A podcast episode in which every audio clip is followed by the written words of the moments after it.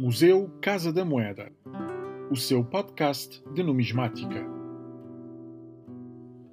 Murabitino de Dom Sancho II.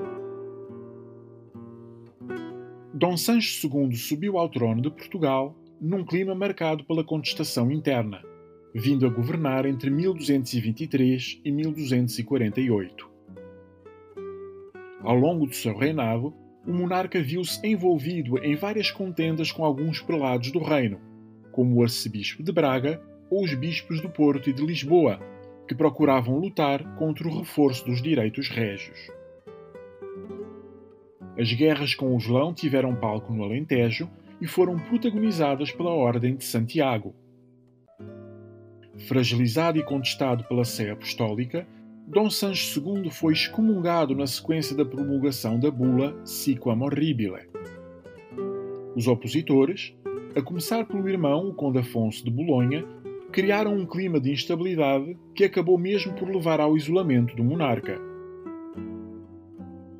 A deposição de Dom Sancho II foi preparada no plano jurídico e a guerra civil acabou por estalar.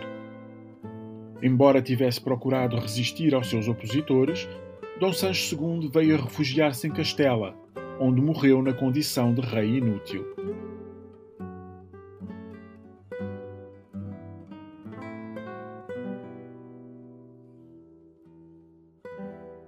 O morabitino de Dom Sancho II, cunhado segundo o padrão estabelecido pela moeda que circulava no país desde o tempo de Dom Sancho I, foi um meio de propaganda política durante este reinado marcado pela Guerra Civil.